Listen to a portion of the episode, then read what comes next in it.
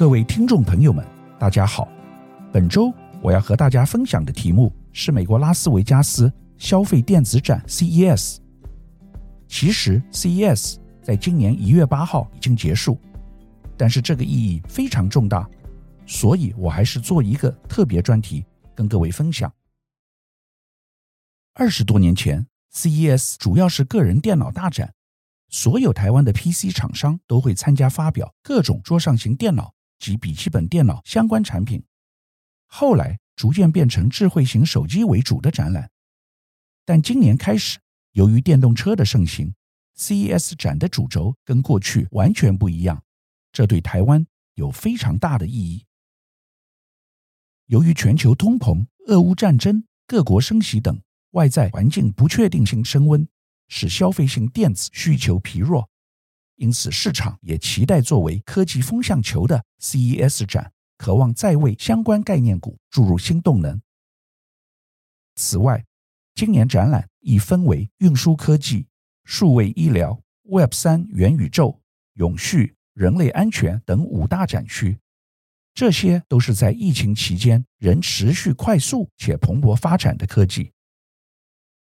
二零二三年 CES 大展。主要囊括六大主题，包含企业科技创新、元宇宙及 Web 三、交通及行动通讯、健康科技、永续经营及电竞科技服务。五大成长领域包含科技服务、自动化装置、健康量测、OLED 电源及行动游戏装置。由于消费性电子需求持续疲弱，近几年。维持强劲需求的车用电子及先进驾驶辅助系统 ADAS 已跃居展会最大亮点，包括 BMW 及 Stellantis 两大车厂执行长亦发表专题演说。今年 CES 俨然成为全球电动车及自驾车科技竞技场。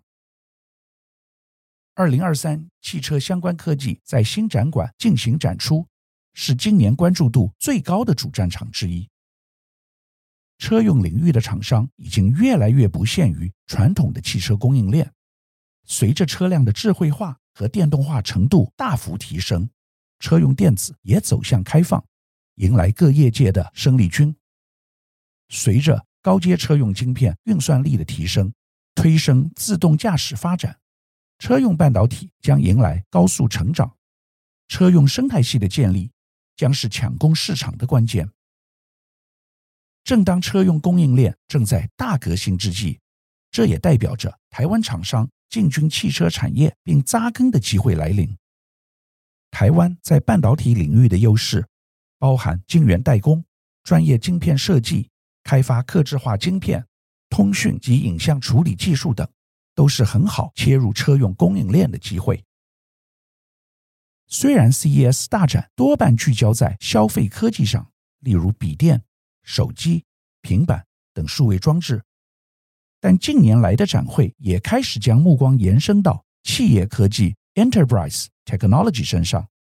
特别是围绕人工智慧 （AI） 和机器学习 （ML） 的领域，以及自驾车与智慧座舱上。在 AI 领域，本次 CES 展览显示，对话式 AI 将在2023年继续成为行销科技中不可或缺的领域。对话式人工智慧是能够进行拟人对话、截取语义脉络，并提供智慧化回音的语音助理。二零二三年，全球企业将使用八十亿个数位语音助理，市场商机相当大。由于 AI 是本次 CES 大展除汽车之外的重点，来自台湾的 AMD 执行长苏姿丰。在演讲中揭露的 AMD 自适应运算晶片 Adaptive Computing 也相当特别。苏姿丰透露，美国发射到火星的探测车好奇号、毅力号，以及接下来将登场让人类常驻月球的阿提米斯计划，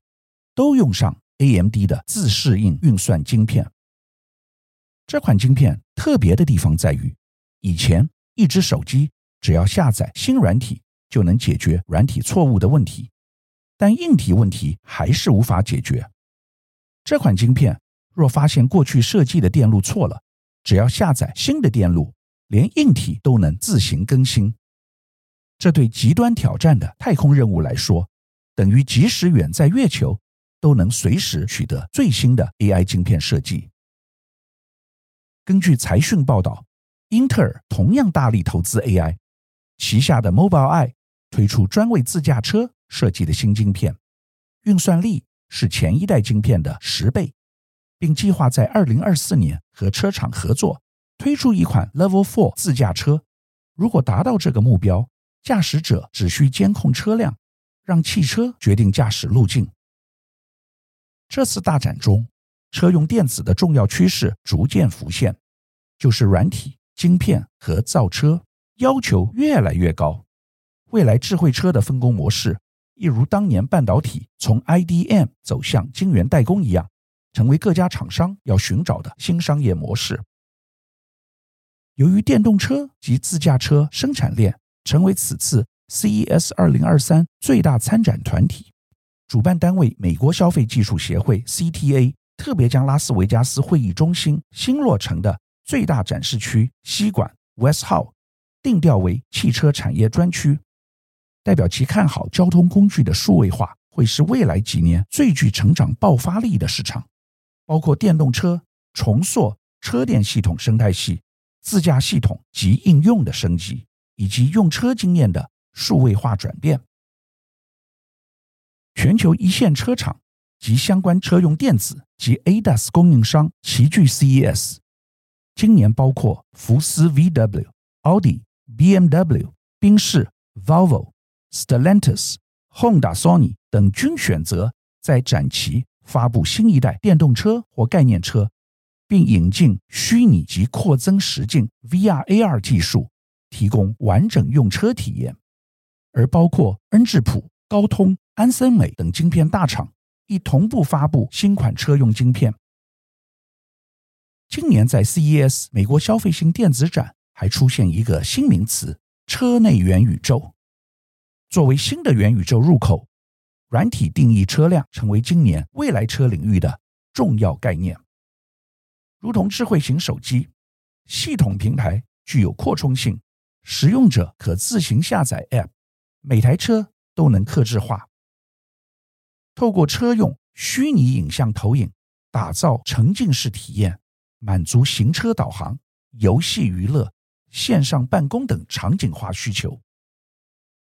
BMW 新车广告词是 “I am D, I am more than a car”，我是 D，不只是一台车。这位声音活泼动人。应对聪颖调皮的女性，流线身形，凌波微步，她是德国车厂 BMW 的未来，也是人们对于移动的全新想象。BMW 概念车 D 外形极为独特，由 BMW 与台湾元泰科技合作，采用两百四十个 E Ink 彩色电子纸。车壳可变三十二种不同颜色，可变换出千万种色彩组合。内装简约，只剩一个方向盘，所有讯息都显示在前方与两侧玻璃上。玻璃运用混合实境技术，显示拟真的外在车型环境。数位化的街景，随心所欲选择的光线，开车就像在打电动。你甚至也可以不开车。改成电动驾驶，自驾系统成熟之后，人们花费大把时间移动之际，突然变得无所事事。此时，车内满满的大面积面板所创造封闭性的包覆式沉浸感，让车内自成宇宙，一个可以同步体验真实与虚拟世界的元宇宙。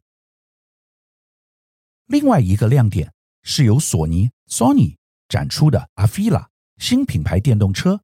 这可以说是明日概念车的代表。这一台车是由索尼和本田合资的 Sony Honda Mobility 公司 SHM 所发表，将在本田美国工厂制造。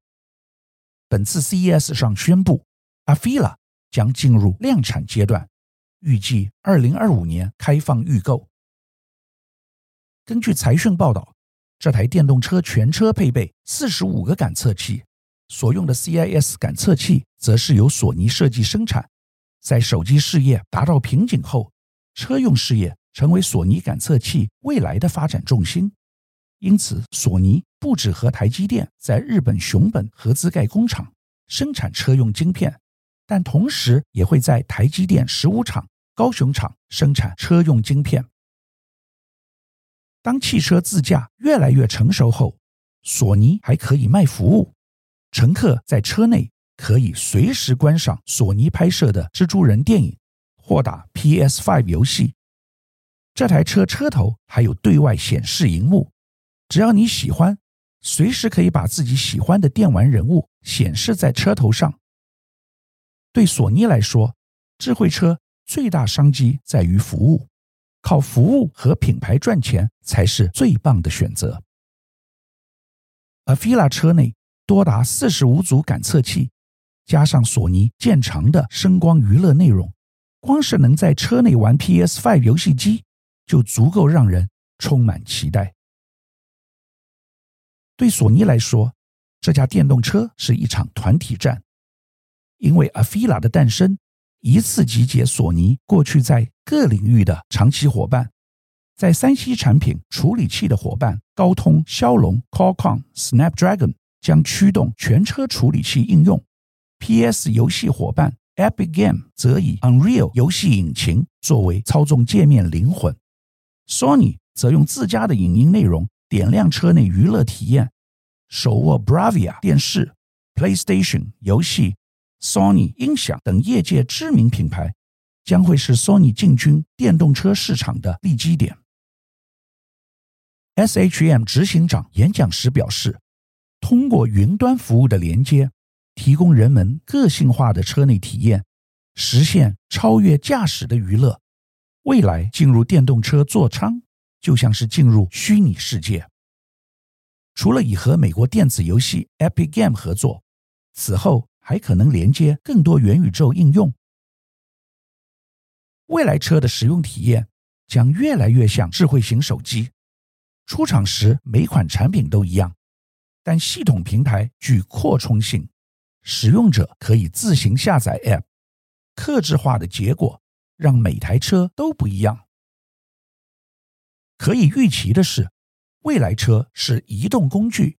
但也是行走的电脑、超大版的智慧型手机，也是移动的客厅、有轮子的办公室，甚至可能是教室、诊疗室等。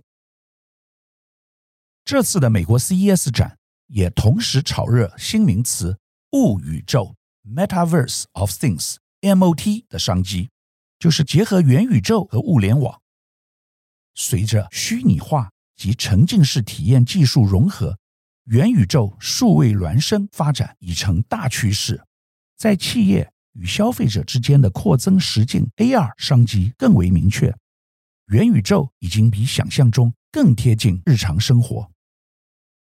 元宇宙近几年成为市场主要议题，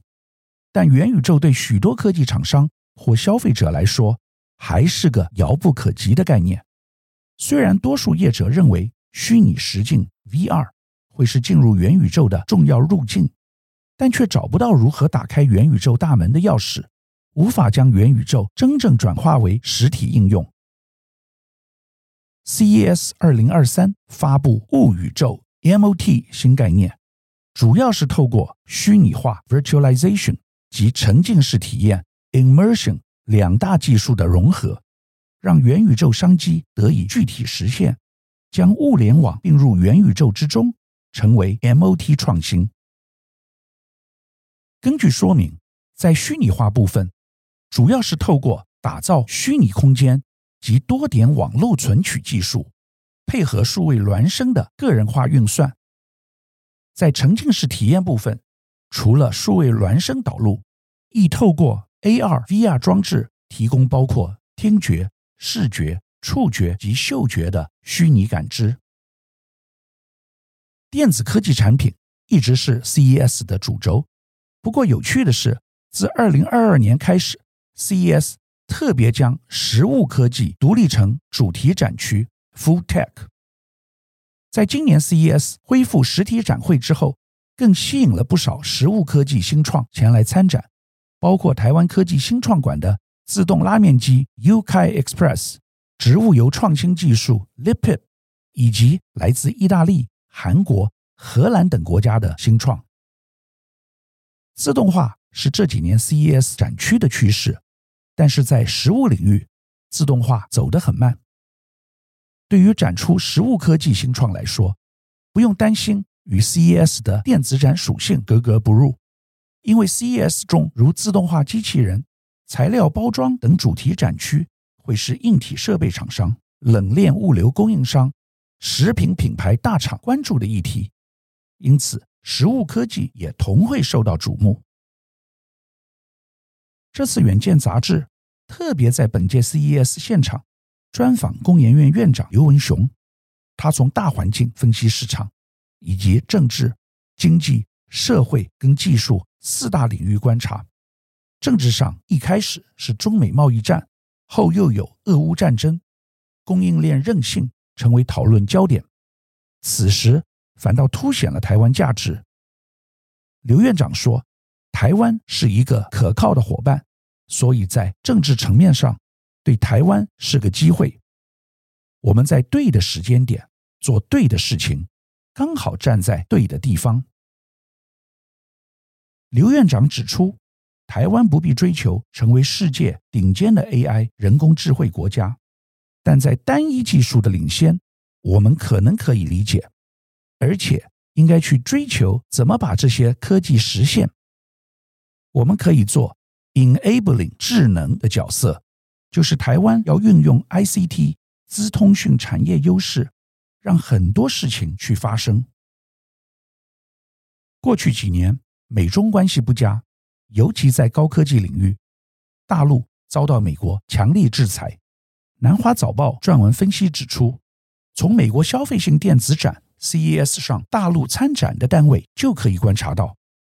此次参展的大陆厂商剩下联想、TCL。及海信等企业参展的企业总数更是不到疫情前的一半，生产的产品也不是最高科技的产品，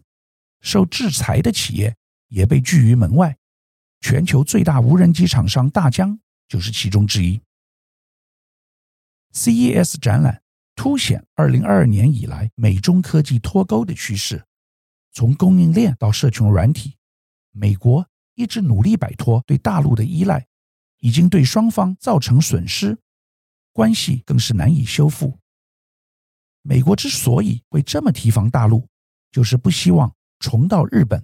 南韩及台湾的复测，将廉价的产品组装技术转化成可以匹敌甚至超越美国的顶尖技术，进而威胁美国政治、经济、科技及军事的领先地位。本周，我为各位回顾了今年。CES 消费电子展，由这个展览中我们可以看到，智慧手机的时代已经过去，现在迈入一个汽车电子的新时代。台湾的产业虽然半导体超强，但我们并没有汽车产业，电动车产业也不过刚起步，多半是属于零件，但是整车部分的琢磨还很少，这对台湾未来的发展是不利的。从今年 CES 的大展，我们可以看到，不但要加强电动车的生态系，对于一些新趋势，如元宇宙、智慧医疗、实物科技，台湾也需要加强布局。总而言之，半导体不是唯一，台湾必须全力往其他方向推进。以上是本周我为您分享的趋势。感谢收听奇缘野语。如果喜欢我的分享，希望大家能够订阅、下载，以后直接收听我们的节目。另外，如果您想要留言与我分享您的心得，或是想要听什么样的新闻分析，欢迎到我们的脸书智门 Smart Gay 留言，或是私讯给我。欢迎大家推荐给你的亲朋好友们，邀请大家一起收听。那我们下集再见喽，拜拜。